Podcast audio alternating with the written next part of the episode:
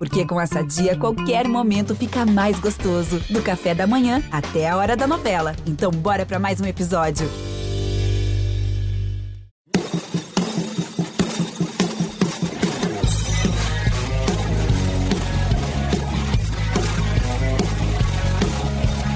Olá, salve, salve! Estamos chegando com mais uma edição do podcast A Mesa, a mesa redonda do GE. Comigo, André Rizek, com Paulo Vinícius Coelho, diga lá, PVC. Tudo certo, Rizek? Semana do jogo de maior público no futebol brasileiro desde a criação das novas arenas. Jogo entre clubes? Jogo entre clubes. Flamengo e Palmeiras tiveram. Só não teve 70 mil pessoas porque você, eu e o Pedrinho estavam trabalhando, só por isso. Então, mas se você contar o Gustavo Villani, o Lédio. Aí deu 70 mil. Né? E o Paulo Nunes, se comentar o jogo, dá 70 mil. Dá 70 então. mil. 69.997 presentes no Maracanã. Não é o maior público pagante que ainda é de Flamengo e CSA, mas em jogo de clubes, desde a criação das novas arenas, é o jogo com maior presença de torcedores presentes. O que confirma uma tendência que havia em 2019 de crescimento do, do, do público no Brasil. Em 2019 foram 21.380 uh, pagantes por jogo. A melhor média de público do Brasil desde 1983, que é o recorde da história do Brasileirão. Tem dois fenômenos para isso: o Flamengo e os sócios torcedores. E também o fato de ser torcida única, que não deu aquele espaço Sim. entre torcedores, você pôde ocupar todo o Maracanã também, né? É, já que o Flamengo está baseado numa decisão do STJD de que uma vez decidido em São Paulo pelo Ministério Público e pela Polícia Federal de que o Palmeiras não recebe torcida visitante quando encara o Flamengo, o Flamengo adota a reciprocidade e ele não abre o setor de visitantes quando recebe o Palmeiras. E o jogo para você foi a altura do público que esteve no Maracanã? Tirando o 0 a 0 foi. O jogo foi muito bom. Primeiro tempo teve duas chances claras para os dois times, apesar do Flamengo ter tido mais chances concretas no jogo todo. Primeiro tempo, o Palmeiras teve a bola do Rafael Veiga, que enfiada do Dudu. E teve a bola do Danilo, que bate na entrada da área, o Hugo vai espalmar para escanteio. Teve bola na trave do Derrascaeta, teve Gabigol quase marcando.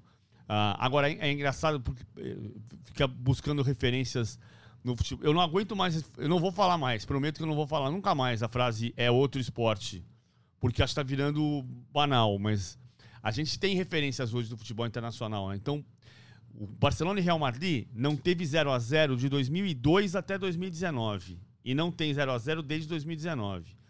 Manchester City e Liverpool, o último 0 a 0 foi 10 jogos atrás, em 2018.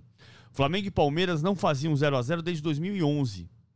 Desde 2011, aquele 0 a 0 que o Kleber faz o gol, que a bola, a bola é batida rápida e o, o árbitro manda voltar e acaba não valendo o gol. Ah, desde aquele 0x0 de 2011 não tinha um 0x0 em Flamengo e Palmeiras. Claro que não é a mesma coisa, porque Flamengo e Palmeiras em 2011 estavam muito longe de serem os times mais poderosos do Brasil, como passaram a ser junto com o Atlético. Então não tem, não tem uma referência de Barcelona e Real Madrid. Mas é curioso, né? Você pensar assim, pô, fazia 11 anos que não tinha um 0x0 em Flamengo e Palmeiras. Aliás, os duelos entre esses três esse ano, né? Palmeiras e Galo terminou empatado, 2 a 2 e agora, é, pela Supercopa do Brasil, o Galo ganhou nos pênaltis. E agora, pelo Campeonato Brasileiro, 0 a 0 Achei que o 0 a 0 foi um detalhe nesse caso, porque o jogo foi muito legal, muito gostoso. Cara, acabou a partida, eu queria um terceiro tempo do jogo, sabe? De tão legal que foi. Até porque depois eu fui assistir a Corinthians e Portuguesa e ficava, meu Deus, não podia começar de novo o Flamengo e Palmeiras. Foi um baita jogo, né, cara? E um jogo, para mim, com um recado muito forte do Flamengo. Por que, que eu digo que é um recado forte do Flamengo? O Palmeiras é um time pronto.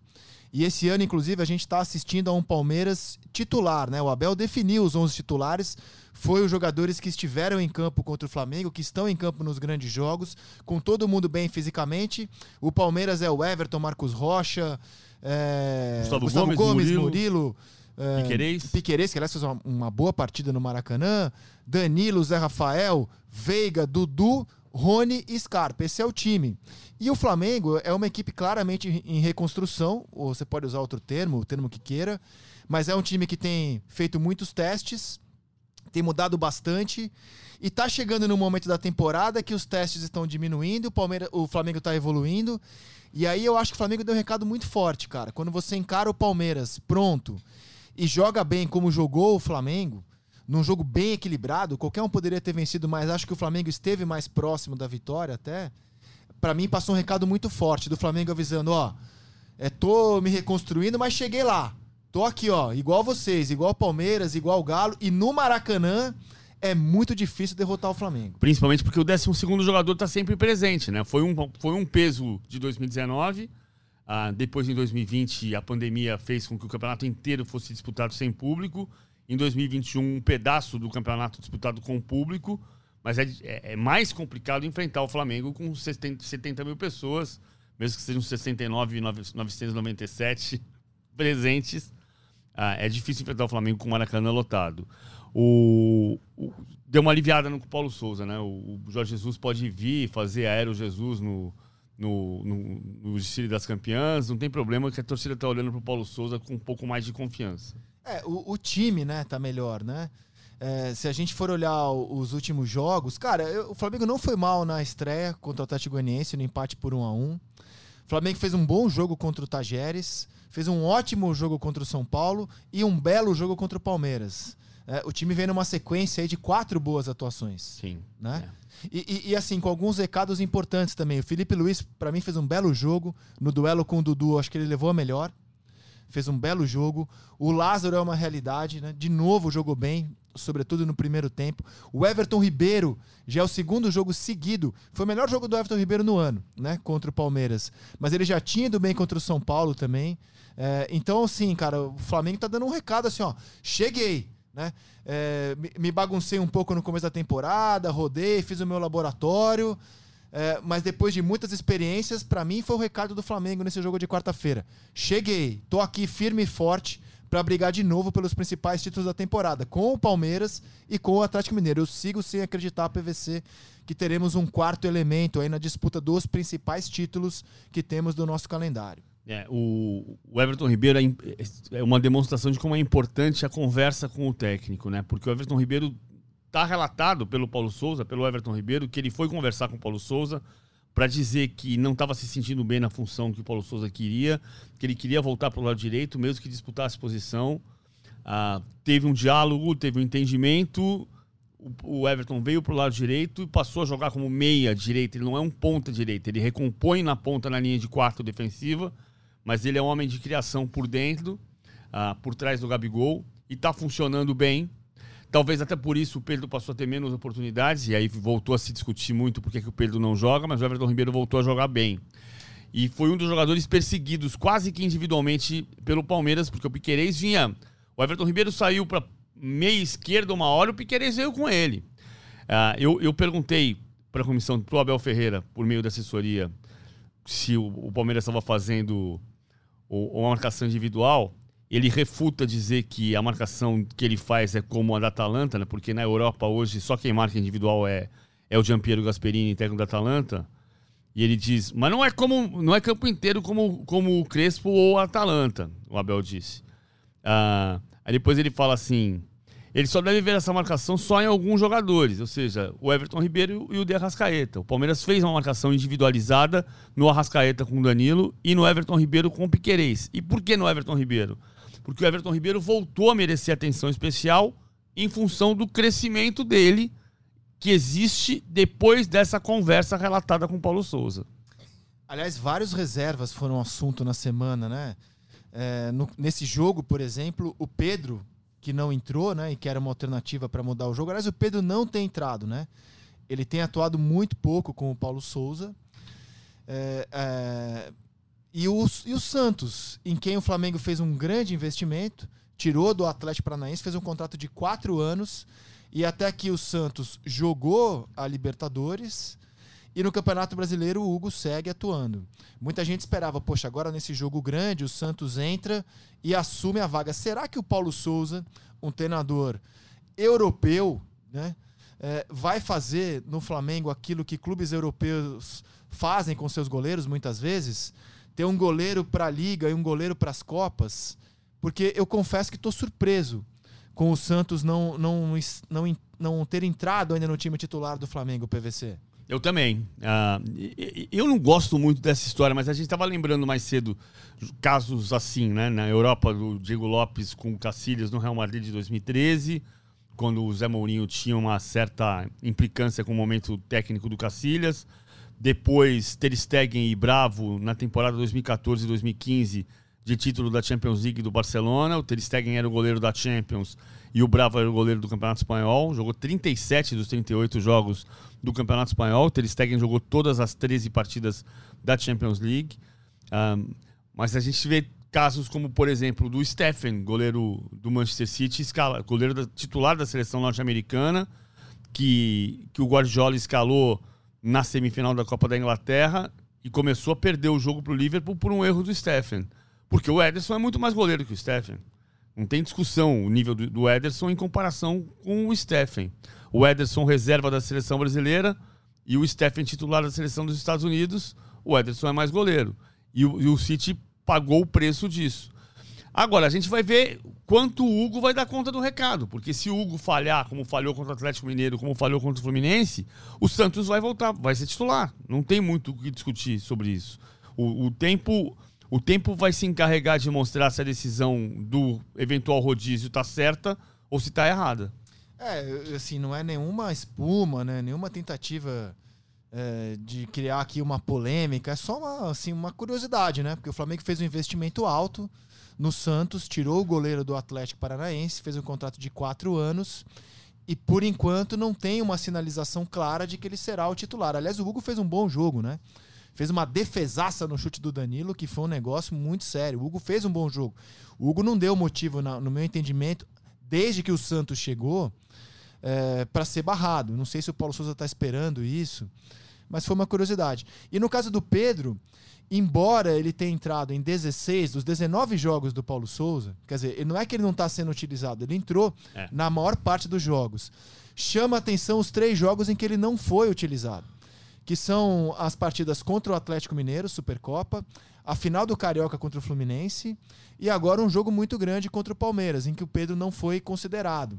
Ele tem entrado pouco, mas ele participa dos jogos e aí virou muito assunto porque o adversário era o clube que tanto queria o Pedro. Eu, eu acho que o Flamengo está na dele, de não querer vender o Pedro, não querer reforçar o rival. É, quem tem que decidir se quer ficar ou não, jamais serei eu a dizer Pedro, fica ou sai, é o próprio jogador. Agora é curioso, porque o Pedro é um jogador de quem o Tite gosta muito, e desse jeito é muito difícil do Pedro jogar na seleção, porque ele tem tido uma baixa utilização. Aliás, o Tite estava no Maracanã. Na, no, no seu entendimento, algum jogador ali pode ter colocado uma pulga atrás da orelha do Tite? Acho que não.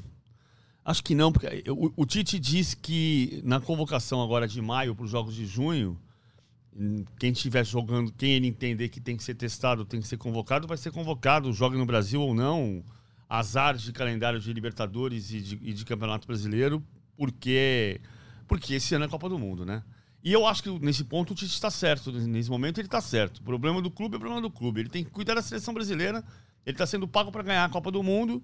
E tem um problema de calendário histórico, mas o Tite não tem nada a ver com isso nesse momento. Ele tem que perguntar. Mas você não acha que o Everton Ribeiro, que ficou de fora da última convocação, aliás, das duas últimas, mostrou assim pro Tite, olha, professor, se quiser me considerar, né, já que você me levou tantas vezes, me deu a camisa 10, é. tô com nível. Se quiser me considerar, eu sei que eu perdi espaço aí, principalmente pro Felipe Coutinho. Mas se quiser me considerar, olha só, tô sim, aí, hein? Sim, você tá certo. Vamos voltar um, um, passo atrás. Acho que o Tite não vai conseguir, não vai colocar ninguém tipo Veiga, tipo Dudu, João Gomes, Danilo, jogadores que estão mostrando que tem nível de seleção brasileira, não, não vão entrar nessa reta final, a não ser que aconteça um problema de lesão aqui, um corte ali, uma coisa diferente a colar. Fora isso, eles vão ter o, o que vai, o que vai, quem está no grupo continua no grupo. O Everton Ribeiro é do grupo. Então, de fato, do jogo de quarta-feira, o que o Tite viu é o Everton Ribeiro voltou a jogar no nível que eu posso considerar e levá-lo para um, uma convocação, dependendo do. Eu não levaria o Everton Ribeiro para a Copa do Mundo, mas o Tite possivelmente considerará, especialmente tendo 26 nomes uh, possíveis de serem inscritos. Então acho que o Everton é, é, é esse ponto mas porque ele já faz parte do grupo. Então ele está dizendo, ó, posso voltar ao grupo. E quem se junta ao podcast à mesa aqui pela primeira vez falando conosco é o Richarlison, nosso comentarista. Fala, Richarlison, tudo bem, meu velho? Bom dia, Rizek. Bom dia, PVC. Bom dia a todos aí. Prazer estar falando com vocês, uma honra para mim estar falando com vocês. Prazer é nosso, Richarlison, bem-vindo. E qual a sua análise, cara? Como é que você viu esse empate de 0 a 0 entre Flamengo e Palmeiras quarta-feira no Maracanã? Jogão, né? Para mim foi um dos melhores jogos da, do ano, né? Um jogo com, com requintes de, de, de jogo de Europa, né? Como a gente costuma dizer aqui no Brasil, não desmerecendo o nosso futebol, mas um jogo aberto, com muitas oportunidades de ambos os lados, jogo franco, as equipes jogando com, com bastante qualidade, com bastante ênfase, né? É, abrindo o leque de oportunidades, principalmente tática e técnica, né? Das duas equipes que tem muito, que é amplo. Então, assim, é um dos melhores jogos, na minha concepção, no ano que aconteceu aqui no Brasil, Rizek. Cara, e assim, uma, uma coisa interessante que eu vejo nesse Palmeiras do Abel, ele, ele não começa bem o Campeonato Brasileiro, né? Não. Somando dois pontos em nove possíveis, não dá para dizer que o começo é bom. Mas é, é uma equipe que tem, assim, nos grandes jogos, né? Final do Campeonato Paulista, precisa reverter um placar é, desfavorável contra o São Paulo, final da Recopa contra o Atlético Paranaense, mesmo a final do Mundial, que eu entendo que o Palmeiras fez um belo jogo, é, para uma equipe brasileira que encara uma seleção mundial e agora contra o Flamengo, nos grandes jogos, cara, o, o Palmeiras tem se comportado muito bem, né, PVC? Tem, tem. Eu acho que o problema do Palmeiras nesse começo de brasileiro é o jogo contra o Ceará. E, e ali existe uma razão específica. Né? O Palmeiras tinha tido uma semana antes, seis dias antes, o 4 a 0 contra o São Paulo, que era o jogo da necessidade de virada para ganhar o título paulista. Então teve um esforço grande para ganhar o título estadual e a viagem para São Cristóbal para enfrentar o Deportivo Táchira. Mesmo que o time tenha jogado poupado, uh, só quatro jogadores não viajaram. Quando você tem esse esforço físico e mental, e imediatamente depois você vem para um jogo que parece tranquilo, ah, vou jogar contra o Ceará na minha casa. Se você entrar relaxado, você vai correr muito risco. O Palmeiras tomou 2 a 0 em 13 minutos. O pecado do Palmeiras nesse início de brasileiro é esse. Porque empatar com Goiás, normalmente o Palmeiras não ganha em Goiânia. De 2006 para cá, o Palmeiras só ganhou em Goiânia do Goiás em 2019, só uma vez. Já falei na segunda-feira, eu não acredito em bruxas, mas que elas existem, existem. O Palmeiras não ganha do Goiás em Goiânia. E depois é o jogo contra o Flamengo. Só que isso joga uma outra pressão, e o Richardson vai se lembrar disso. Tem um caso apenas, desde 2003, de um time campeão brasileiro por pontos corridos que não tenha vencido nenhuma das quatro primeiras partidas. Só o São Paulo de 2008. Só o São Paulo de 2008 não ganhou nenhum dos quatro primeiros jogos e conseguiu recuperação a ponto de ser campeão brasileiro depois. E era aquele campeonato em que, quando perdeu para o Grêmio na primeira rodada do retorno, o São Paulo chegou a ficar 11 pontos atrás do Grêmio, em quinto lugar na tabela. Ah, então, o, isso joga uma pressão para Palmeiras e Corinthians, que não vai acontecer no Allianz Parque, porque tem show do Justin Bieber no Allianz Parque. E a torcida imagina então que vai ter show do Palmeiras em Barueri. Você gosta do Justin Bieber, PVC? Não, eu não conheço o suficiente o Justin Bieber. Mas a torcida quer que tenha show em Barueri. não sei se vai ter show contra o Corinthians. O fato é que o Palmeiras vai ter que jogar fora da sua casa e vencer para não correr o risco de, de ter que lutar contra esse tabu. Claro que o tabu existe para cair, tudo bem, mas é simbólico você pensar só um campeão não ganhou nas quatro primeiras rodadas e venceu o título depois. Não é pelo tabu, é porque é muito difícil a recuperação. Sim, você, se você olhar, o Palmeiras já larga assim em pontos perdidos. É, sete pontos atrás, por exemplo, do Atlético Mineiro. Se o Atlético ganhar do Curitiba no exato, sábado à noite. Exato, exato. Assim, é, é uma largada e, e, nos anos anteriores, se a gente for lembrar, né? Ah, o Abel priorizou as Copas. Ele priorizou as Copas quando ele se viu incapacitado pelo calendário e pela tabela de disputar o título brasileiro. Aí ele olhou mais para as Copas. É um comecinho ainda, eu sei, mas a ver como vai caminhar o Brasileirão do Palmeiras. E na Copa do Brasil, muitos jogos e muitas decisões diferentes entre os clubes. Vou, vou citar aqui os cinco de camisa mais pesada, como é que eles trabalharam ao longo da semana. O Botafogo praticamente não poupou jogadores, foi com o que tinha melhor à disposição e deu super certo. Promoveu a estreia do Sauer, do Tietê, ganhou de 3 a 0 do Ceilândia, com uma grande festa com a sua torcida. O São Paulo poupou alguns jogadores e quase que deu é, errado né, o resultado, né, foi empatar no finzinho contra o Juventude.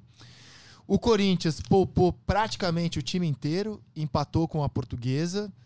É, é, um resultado que não é bom, mas não é muito estressante se você pensar no jogo da volta. O Santos não poupou ninguém, perdeu do Coritiba. E o Atlético Mineiro poupou muita gente, porque pode, tem um ótimo elenco.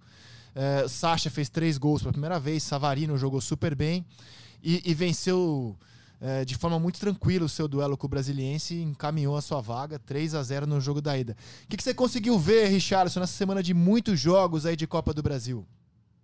Na verdade, eu acompanhei o São Paulo, né? E você falou assim que quase deu ruim. Na verdade, é um jogo que, mesmo que o São Paulo fosse com o time titular, é difícil jogar contra o Juventude lá. Né? A gente sabe que o Rogério está priorizando o Campeonato Brasileiro, né? tem feito alguns rodízios de alguns atletas, mas não seria um jogo fácil, viu, Rizek, se ele fosse com a equipe titular. Então, assim, eu creio que o São Paulo conseguiu trazer um grande resultado mesmo, né, com o time misto. Tudo bem, primeiro tempo não jogou bem, não fez um grande jogo, não fez o primeiro tempo muito bom, mas conseguiu um resultado importante para o jogo da volta. É, o Atlético Mineiro é, não tem como não falar desse elenco do Atlético, que é muito forte, é impressionante, né? As suas peças de reposições continuam ou às vezes até melhora, né? A qualidade do time dependendo do, do esquema tático que, que, que é colocado em campo. Então, assim, são duas coisas, são dois times que encaminham bem. O Botafogo a gente não precisa falar, eu não acompanhei mas vi um resultado. É claro que a equipe do Botafogo, mesmo em formação, é muito melhor que a equipe do Ceilândia. É inevitável, tecnicamente, comparar o Botafogo com, Ce com Ceilândia, com todo respeito.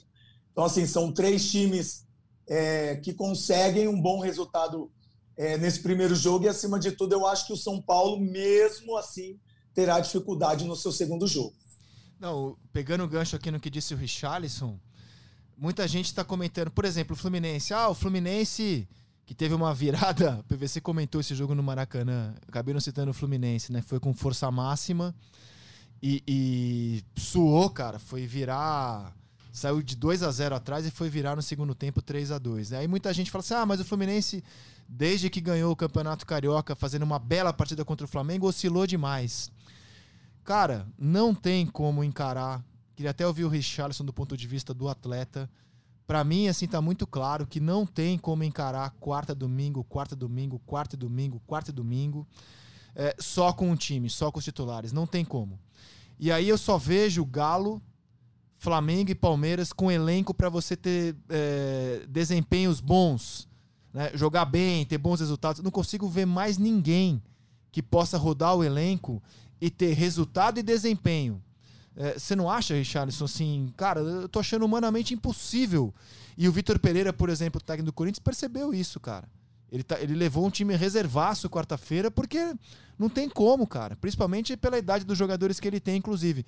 Mas cê, você vê mais alguém, Richarlison, fora Galo, Palmeiras, Flamengo, que vá conseguir manter o nível nesse calendário insano jogando Copas e Campeonato Brasileiro? Primeiro, você falou a palavra correta. Humanamente é impossível. Né? Se a gente for falar em termos fisiológicos, então piorou, né? Que a gente está falando de seres humanos, a gente não está falando de robô. E a gente, principalmente jogador de futebol, que tem é, é, alta performance diretamente ligada ao seu trabalho, você não consegue manter uma alta performance com viagem, com jogos, porque isso acaba sendo humanamente é, incorreto de você conseguir produzir aquilo que é o normal. Eu vejo o São Paulo, mas o São Paulo de uma forma diferente, né? Porque o seu time reserva são os jogadores mais velhos, né? E aí, se você pegar essa questão de é, viagem longa, perto, jogos, você acaba desgastando também da mesma forma. Mas é difícil, Isaac, é difícil num, num calendário onde você não consegue é, dar descansos para os seus principais atletas. E a, a sua questão financeira também não te ajuda a contratar um elenco tão bom quanto esses três times que você colocou, né? O Flamengo, o Atlético, né? E o outro que eu esqueci agora, enfim. O Palmeiras, são, né? Que, e o Palmeiras, é, o São Paulo ele está ali no meio caminho, né? Mas também não é, não tem tantos jogadores assim para é, fazer essas trocas e manter a qualidade que tem de um time que também não é tão qualificado, né? Há uma evolução dentro do São Paulo, mas também não é um time tão qualificado ainda. Então, assim, humanamente a gente fica triste de ver um calendário desse e realmente é aquilo que o, que o treinador do Corinthians fez. Ele fez de uma forma acertada. Não tem como você trabalhar em alta performance é, tantos jogos seguidos e, e até humanamente falando, você acaba tirando né, aquilo que você tem de melhor dos seus atletas. Então, é, de um jogo ou outro, você é obrigado a colocar aqueles jogadores que talvez nem na sua imaginação estaria jogando no seu time titular ou entre os seus reservas, para você poder descansar e poder manter esse nível de competitividade que é importante, né, nos jogos mais importantes, vamos dizer assim, para você manter um nível. Então é, é, triste a gente falar, mas é a realidade do futebol brasileiro. Agora, eu acho engraçado, o, o Rogério o Rogério claramente conseguiu montar uma base titular, hoje titular, com os garotos. Então, cinco garotos que viraram titulares na reta de chegada do Paulista: Diego, so Diego Costa, Wellington, Pablo Maia, Rodrigo Nestor, Igor Gomes e mais o Gabriel Sara, que estava machucado na reta de chegada do estadual.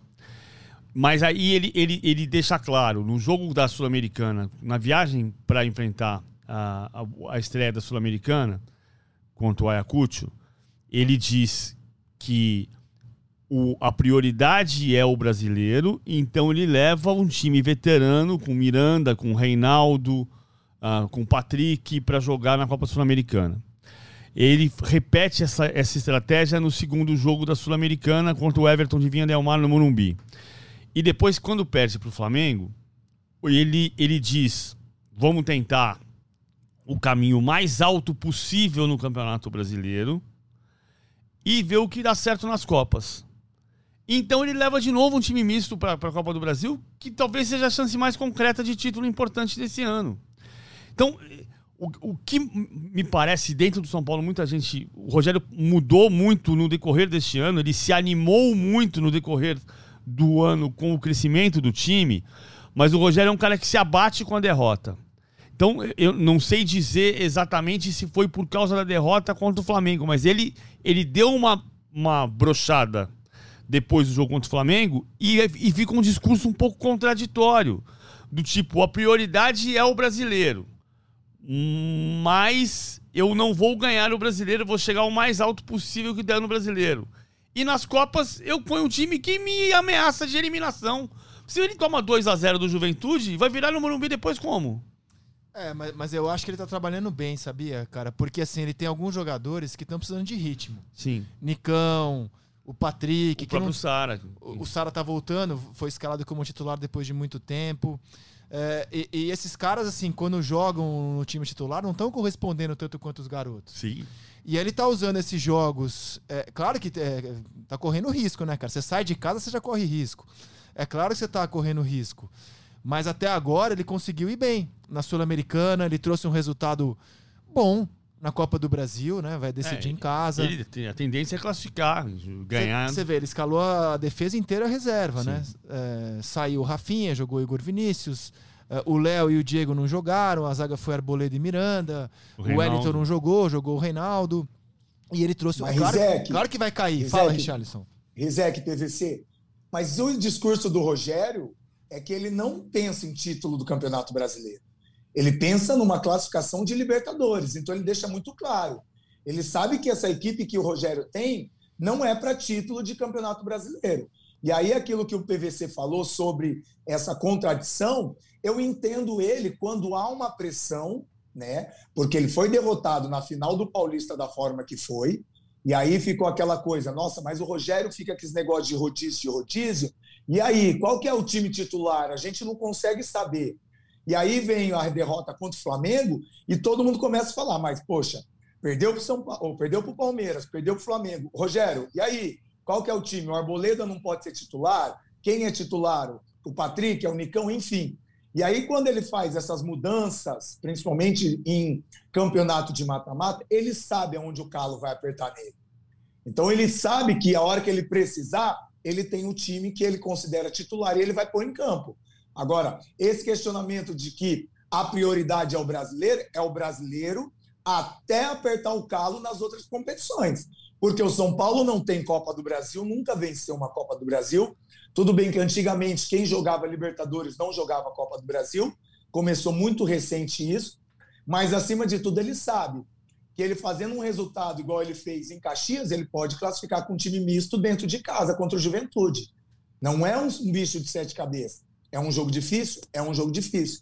Mas na hora que precisar colocar, ele vai colocar. E o Rizek falou uma coisa importante. Ele precisa recuperar esses jogadores que ele tem confiança.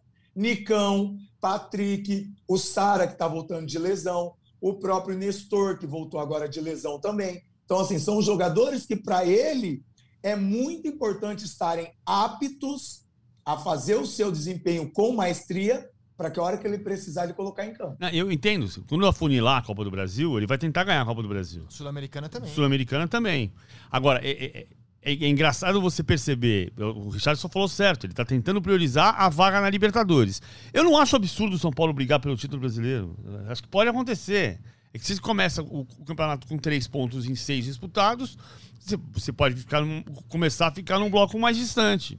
Mas, mas é, o Campeonato Brasileiro vai aprontar muita surpresa porque todo mundo vai ter dificuldades em função da quantidade de jogos e de viagens. Agora, eu, eu, eu entendo hoje, ele tem um time, para mim ele tem um time titular. Tirando o Sara, que estava machucado, o time do São Paulo hoje, o melhor time do São Paulo neste momento é Jandrei, Rafinha, Diego, Léo e Wellington. Alguém pode achar que o Arboleda tem que jogar, mas quem está jogando é o Diego. Pablo Maia, vou escalar aqui 4-1-3-2. Igor Gomes, Rodrigo Nestor e Alisson, Éder e Caleri. O, o Sara é titular. Só que o Sara não vinha jogando nesse time porque ele estava machucado. Então, digamos que sai o Igor Gomes e passa o, ou o, o Sara ou o Alisson. Ou o Alisson. É que o, o, Rogério tem gostado muito do trabalho tático do Alisson. Então, acho mais fácil o Alisson vir para a direita e o, e o Sara para a esquerda e ele inverter. E ter, mas esses 10 são titulares. Esses 10. Daqui a pouco pode ser o Patrick, daqui a pouco o Arboleda pode retomar o lugar dele, mas hoje o São Paulo tem esses 10 titulares. O 11 é o Sara, que, que só não foi titular o Sara jogou todas as partidas até se machucar naquele 1x0 do Palmeiras no Morumbi, no jogo da fase de classificação dia 10 de março. E a partir dali é que ele saiu. Dia 10 de março, hoje é dia 22, são 40 dias que o Sara passou a ficar fora do time titular por causa da lesão. Mas essa, esse rosto o São Paulo tem. A questão é quando ele vai conseguir subir na tabela do, do Brasileirão com esse rosto e, o, e quando afunilar, esse time, teoricamente, vai jogar também a fase final da Copa do Brasil e da Sul-Americana. Ah, e sobre os outros jogos, ó, o Botafogo. Cara, assim, é o segundo jogo que eu vejo do, do Vitor Sá. Terceiro, na verdade. Dá jogo... uma tentação de falar que o Ceilândia é de sei lá, né? Da onde é o Ceilândia? De onde é o Ceilândia, Richard? sei lá. Da onde é o Ceilândia? É de Ceilândia. É de Ceilândia. o... Cidade satélite Brasília. Exatamente onde foi o jogo, inclusive, com uma ótima presença de público. Os botafoguenses estão num alto astral justificável, justificável. O time está evoluindo.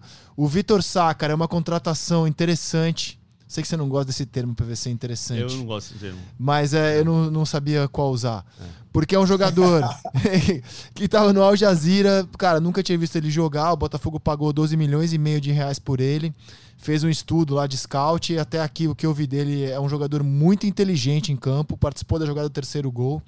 Botafogo estreou o Sauer. É...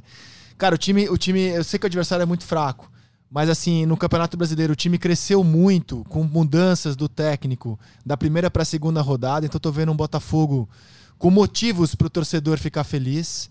E aí o Corinthians, muita gente destacando um jogo horroroso. Foi um jogo horroroso mesmo é, lento, num gramado pesado. Foi feio o jogo. Poxa, mas empatou com um time de Série D, verdade, mas um time de Série D entrosado. O Corinthians levou a campo um time completamente desentrosado. E, e o, Vitor Pereira claramente está apostando no jogo contra o Boca terça-feira.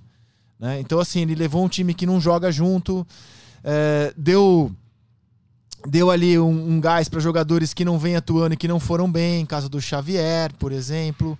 Aí outros que ele, que ele uh, conseguiu uh, o, o garoto da, da zaga, O, Renan. O Robert Renan. Robert Renan, que jogou pela primeira vez nos profissionais, foi bom. O Wesley entrou no segundo tempo. O Wesley entrou no segundo tempo. É, o Bruno Melo jogou ali de lateral esquerdo, foi bem. Sabe que o Wesley é carrasco do Palmeiras. Ah, é? É, na, Na na- base? no Sub-17. Então, assim, eu tô tentando ver o copo meio cheio no caso do Corinthians. Foi um jogo horroroso, sem dúvida. Mas, assim, acho que a beleza não era fundamental no, no- no pensamento do Vitor Pereira. Ele queria trazer um resultado que deixasse o Corinthians sem estresse para o jogo da volta. Acho que ele conseguiu isso. Observou jogadores. Ele só tem 11 jogos, cara. Ele tá tentando rodar o elenco. Esse cara chegou numa fogueira desgraçada, cara. Porque o ideal era ele chegar no começo da temporada. Fazer do estadual um laboratório, como fez o Paulo Souza. Ele tá trocando a roda com o carro em movimento. Então, assim, eu não, não achei esse desastre todo que muita gente tá pintando esse empate com a portuguesa, não. Beleza, se beleza fosse fundamental, o jogo não era em Londrina, né? Não, Londrina é uma cidade belíssima, mas o campo não é, desculpa. E o Paulo Calçade falou uma coisa que ele tem toda a razão. O- é uma, é um absurdo você pensar que o torneio que mais dá premiação no Brasil é disputado nos piores gramados da América do Sul. Pô, inacreditável, cara. Você, o Campeonato Brasileiro, bem ou mal, tirando algumas exceções, o Castelão é um pântano, né? O, o- o Castelão é um pasto. Porque, é, como o Maracanã tem um, tem um problema do gramado, porque dois times jogam lá o ano inteiro e o gramado fica péssimo. Mas a gente olha o gramado da Serrinha, do Castelo do Dragão, do Atlético Goianiense, o gramado sintético da, da, da Arena da Baixada, do Allianz Parque, o gramado de Itaquera, que é o melhor do Brasil, o gramado do Morumbi, o gramado do Beira Rio. Pô, a gente tá jogando em campos melhores do que a gente, a gente jogava cinco anos atrás. Melhorou. O Richardson jogava nos aflitos em 2007. Ah, era é um rush total, porque a bola não. Você não consegue rolar a bola. Você vai fazer o quê? Jo- Joga a bola pro alto pra ver o que acontece. E o futebol brasileiro, diferente do inglês, era onde a bola corria no campo. Aí você tem o torneio que mais premiação oferece e você vai jogar no campo de Londrina. Que o campo tá, o campo tá alto, o campo tá fofo, o campo tá difícil. É, porque a CBF estabelece que você tem que ter uma capacidade mínima de 10 mil, mil lugares, mas não tem uma curadoria sobre gramados. Tem sobre capacidade dos estádios nessa fase de Copa do Brasil. É também um preço a pagar pelos times, né? De você fazer um torneio muito democrático e você vai a campos onde normalmente você não tem a elite jogando. Mas, é, obviamente, poderia ser melhor. Aí não concordo não contigo. dava pro Corinthians jogar num, num jogo melhor, tendo que descansar o time num gramado ruim contra um adversário que, organizado. A portuguesa. A portuguesa é o exemplo de que o futebol do Rio de Janeiro pode dar certo.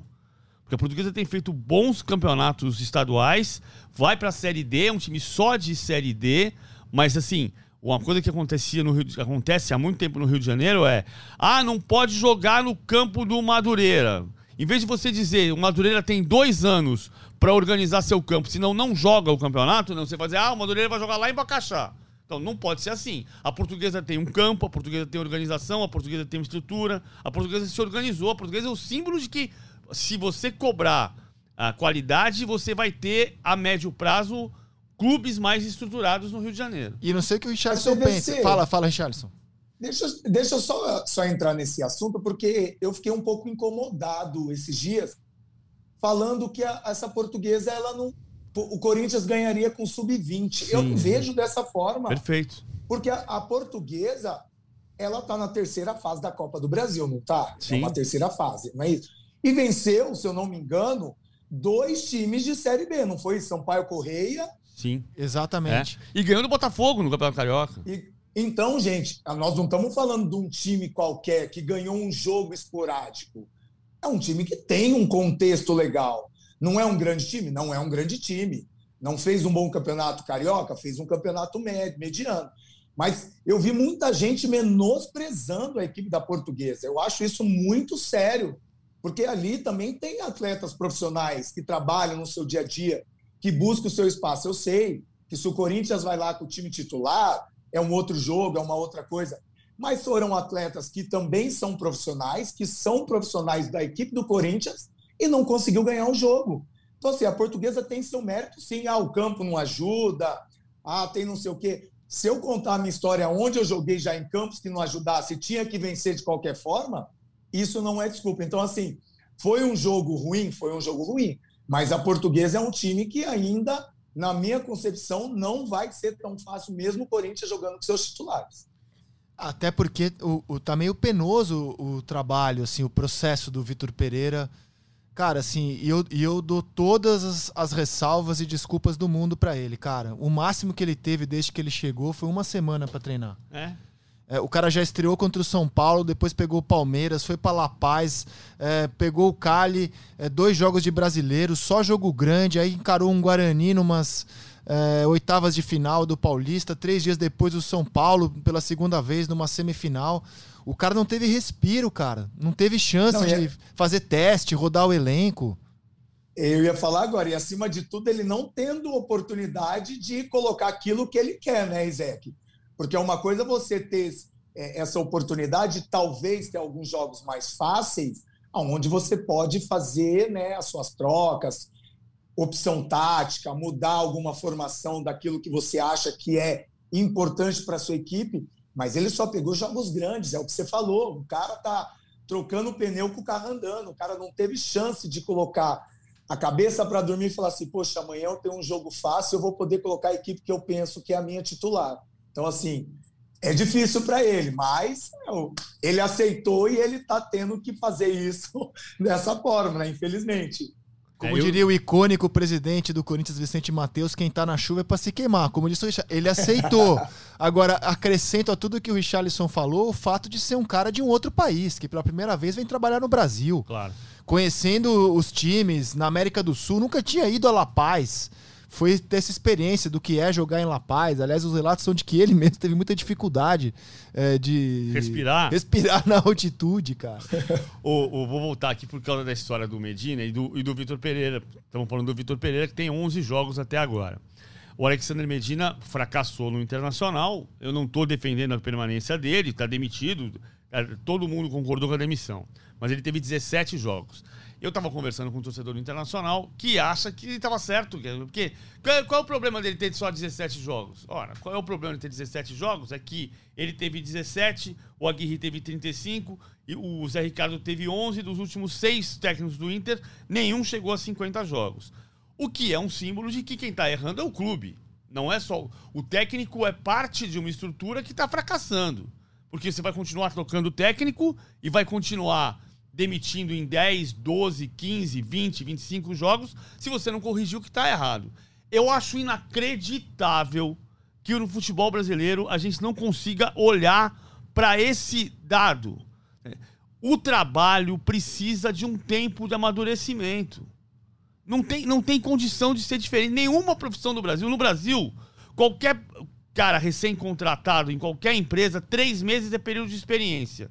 No futebol você troca dois técnicos. É, eu, eu só acho assim, no caso do Medina, ele teve pré-temporada. Sim. Ele teve tempo para preparar o time no Campeonato Gaúcho e ele teve resultados inaceitáveis, cara. É ser eliminado pelo Globo. Mas eu não tô defendendo a permanência. E empatar, eu sei, entendi. E empatar com o 9 de outubro e o Lago Airena, que é um time é, de meio de tabela para baixo no Campeonato Paraguaio foi muito assustador assim o desempenho do Inter, né? E os relatos que vêm de lá é que a coisa não estava andando, o time não estava evoluindo. O Vitor Pereira eu acho que é bem diferente, né? Sim, até, até pelo currículo, né? O Corinthians traz um treinador bicampeão português, um cara com uma rodagem diferente do Medina, né? Que era uma aposta uma grande interrogação de um técnico que só tinha dois trabalhos, né? Nacional e Tajeres. O, o, eu achei que o Inter o, o, o, grande problema foi que o Inter avaliou mal a aposta que fez. É, o, campeonato inglês da temporada 2021, que foi o último terminado, né? Esse aqui está terminando, teve o campeonato inteiro quatro mudanças de técnico. O campeonato brasileiro de 2022 teve na primeira rodada quatro mudanças de técnico. Assim, a gente vai passar o resto da vida assistindo o campeonato inglês na hora do almoço e assistindo o Campeonato Brasileiro na, no final do dia e dizendo aquele, aquilo que virou clichê que eu disse que não vou dizer mais. Ah, é outro esporte. Não, é o mesmo esporte. As pessoas é que são outras. E para fechar o nosso podcast, hoje, queria que render uma singela homenagem a um cara que completa 40 anos, um craque de bola, um grande jogador, o último brasileiro eleito melhor do mundo. Kaká completa 40 anos hoje, Richarlison. Oh, que legal! Um pouquinho mais um pouquinho mais velho que eu. Parabéns, Kaká. toda a felicidade do mundo. É um cara que eu não consegui trabalhar, parece que foi uma coisa. Ele saiu, eu cheguei, eu saí, ele voltou. Mas é um cara que tem uma identificação absurda com o São Paulo, né? Um cara que foi formado em Cutia, um menino que é, ajudou ainda mais a instituição a ser conhecida no mundo depois que ele é melhor do mundo. Então, assim, todo sucesso para ele. É, eu costumo dizer que às vezes a vida nos traz e nos, nos molda de maneira diferente. Né? No caso, eu e o Kaká, a gente nunca conseguiu trocar ideia, mas sempre que eu entro no São Paulo, eu ouço o nome dele e a identificação que ele tem com esse clube. Então, só mesmo parabenizá-lo e dizer que Papai do Céu possa te abençoar e que você possa ter muito, muitos anos e que nessa nossa nova carreira que você está aí trilhando também possa ter o mesmo sucesso. Como é que é a musiquinha que a torcida do Milan cantava para ele, PVC? Oh, siamo venuti fin qua, siamo venuti fin qua per vedere i segnari cacau. É por, é, nós viemos aqui, nós viemos aqui para ver o Kaká marcar, per vedere i segnari, para ver o marcar Kaká. Olha, eu, cara, eu afirmo isso sem nenhum medo de errar ou de acharem que é só para causar, ganhar like. Essa temporada do Kaká, que levou ele a ser melhor do mundo, é uma temporada nível Messi, nível Cristiano Ronaldo, é. nível Ronaldo Fenômeno, nível Zidane. Tudo bem, ele não conseguiu jogar muitos anos nesse nível, mas essa temporada dele no Milan foi um negócio assim absurdo que ele jogou lá. Basta dizer o seguinte: naquela temporada, ele foi o melhor do mundo, Cristiano Ronaldo foi o segundo e o Messi foi o terceiro. E nos 10 anos seguintes, 8, 9, 10, 11, 12, 13, 14, 15, 16, 17, 10 temporadas seguintes, só Messi e Cristiano Ronaldo foram melhores do mundo. É que às vezes a gente fala assim, ah, não tem mais brasileiro melhor do mundo. Sim, mas por 10 anos só teve um português E nesse e um meio tempo, só o Neymar conseguiu ser por duas vezes, 15 e 17, entre os três melhores do mundo. E nessa temporada, até agora, não tem nenhum brasileiro que desponte, apesar do ótimo momento do Vinícius Júnior e de muitos outros, que fale, não, vai brigar com o Benzema, por exemplo, ou com o Salah e Mané para ser melhor do mundo. Né? É, o Kaká foi o último e a tendência é que esse ano a gente siga dizendo isso, que o Kaká foi o último melhor do mundo. É verdade. O Kaká tem uma consciência sobre aquela temporada dele enorme. Ele diz, eu, eu acho, eu acho uma loucura a gente passar tantos anos perguntando quando é que o Brasil vai ter o melhor do mundo. A minha pergunta é quando é que o Brasil vai voltar a ser campeão do mundo. Porque se o Brasil voltar a ser campeão do mundo, a tendência é que o melhor jogador da, do mundo seja brasileiro, campeão do mundo pelo Brasil. Então, o esporte continua, o futebol continua sendo um esporte coletivo. Se o Brasil for bem coletivamente, alguém vai se destacar individualmente. O Kaká sempre disse que ele teve a felicidade de ser o grande destaque individual de um time absolutamente perfeito, coletivamente, que era o Milan de 2006, 2007, dirigido pelo Carlo Ancelotti. E no qual ele foi o grande jogador, sem nenhuma dúvida. Cara, que saudade de ver o Kaká jogar. Parabéns, Kaká, 40 anos. Maravilha! Com isso chegamos ao fim do nosso podcast A Mesa. Richarlison, aquele abraço, hein, meu velho? Espero você agora na mesa do Seleção, hein? Foi um prazer gravar contigo o nosso podcast. Richarlison, até a próxima! Prazer foi meu, Rizek, PVC a gente já trabalhou. Obrigado aí pela oportunidade. Quando quiser só me convidar, estarei à disposição. Maravilha. Vai pro carnaval, PVC? Não.